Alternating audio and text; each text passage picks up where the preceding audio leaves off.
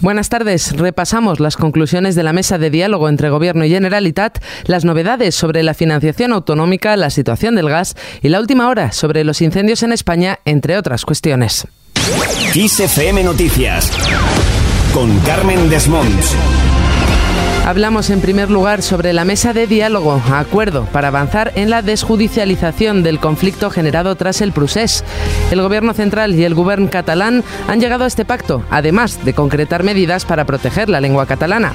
Garantizan la autonomía de los centros educativos con el apoyo del Ejecutivo a la nueva ley del catalán, que suprime el 25% del uso de la lengua en castellano. Además, promoverán el uso del catalán en el Senado y en el Parlamento Europeo.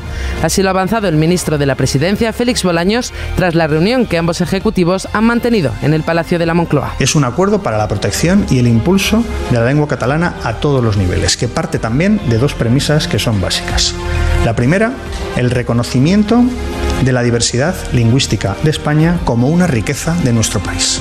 La segunda premisa, la necesidad de que esa diversidad lingüística sea una fuente de riqueza, de oportunidades y de derechos de los ciudadanos. Bolaños ha detallado que gracias a estos dos acuerdos se abandonan los monólogos y se abraza el diálogo como forma de hacer política renunciando a acciones que saquen, dice, la política fuera del juego democrático. Además, la consejera de Presidencia catalana, Laura Vilagrá, ha destacado que en la reunión de la mesa de diálogo se han cerrado acuerdos parciales pero imprescindibles.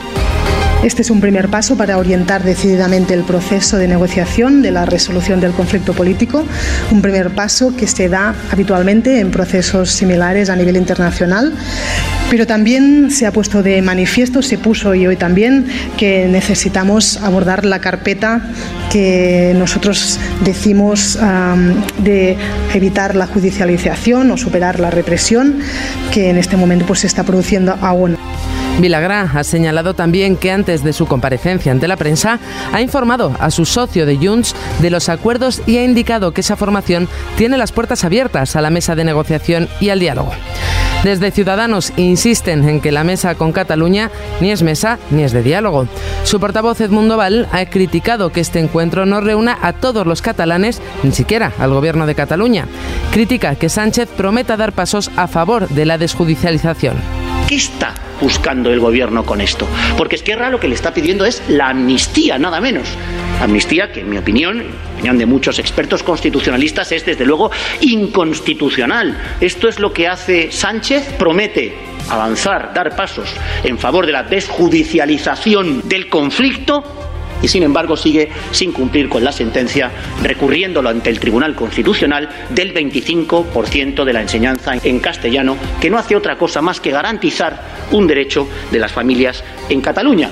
El portavoz parlamentario de Ciudadanos ha asegurado que Sánchez incumple con los españoles que están sacrificándose con la inflación, la cesta de la compra, pagando la factura de la luz o llenando el depósito de coches, pero cumple con los que desafían a la Constitución española. Al margen de la mesa de diálogo, las autonomías recibirán un récord de financiación en 2023. Las comunidades percibirán un total de 134.336 millones de euros, lo que supone un 24% más que en el presente ejercicio y también un máximo histórico.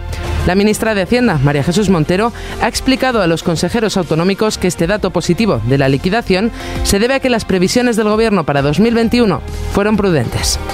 Mientras Teresa Rivera ve harto improbable cortes o restricciones de gas, la ministra de Transición Ecológica ha calificado de esta forma la posibilidad de sufrir problemas de desabastecimiento.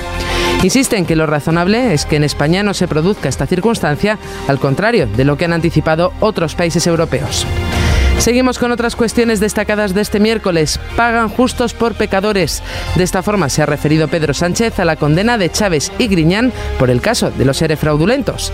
El presidente del gobierno, Pedro Sánchez, que está en Polonia para firmar junto al primer ministro del país un acuerdo en materia de defensa, ha sido preguntado en la rueda de prensa posterior sobre la condena a los expresidentes socialistas. El señor Chávez y el señor Griñán dimitieron de sus responsabilidades políticas hace más de un lustro. Que ya no solamente no hayan sido condenados, ni tan siquiera han sido acusados de haberse lucrado, ni haberse llevado un céntimo de euro, ni por supuesto haber financiado irregularmente a organizaciones políticas. En todo caso, ni Chávez y Griñán se puede afirmar que hayan tenido nada que ver en relación con lo que antes he señalado. Yo creo que en este caso, tanto Chávez como Griñán podemos afirmar que se están pagando justos por pecadores.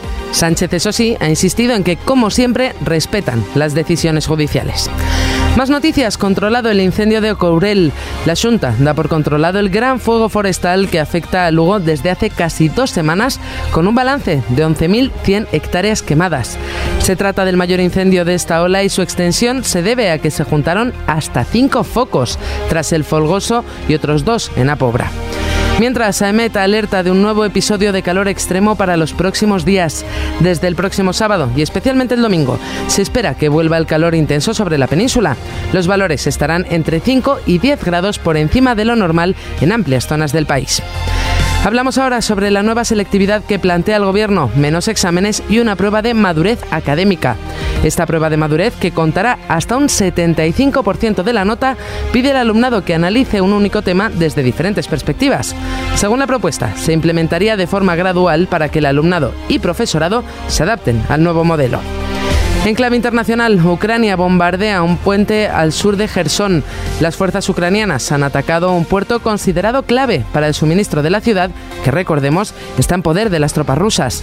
La región de Gerson está siendo castigada en los últimos días por las fuerzas ucranianas en una contraofensiva destinada a recuperar la ciudad, mientras informaciones y vídeos en redes sociales indican que las tropas rusas presuntamente trasladan tanques y blindados a la zona.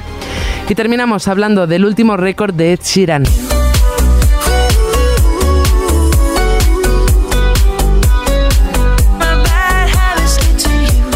El cantante británico hace historia en Spotify. Se convierte en el primer artista en alcanzar los 100 millones de seguidores en esta red. Ed Sheeran recurrió a Twitter para compartir un vídeo en el que muestra una camiseta blanca que le envió el servicio de streaming que dice, pregúntame sobre mis 100 millones de seguidores en Spotify. Todo esto escrito en mayúsculas.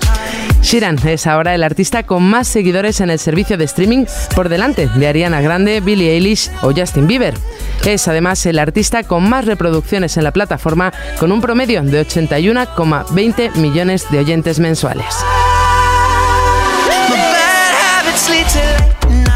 Con el nuevo récord de Ed cerramos este repaso informativo.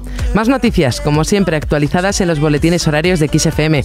En el control ha estado Gustavo Luna y en la producción Jorge Quiroga. Un saludo de Carmen Desmonts. Adiós.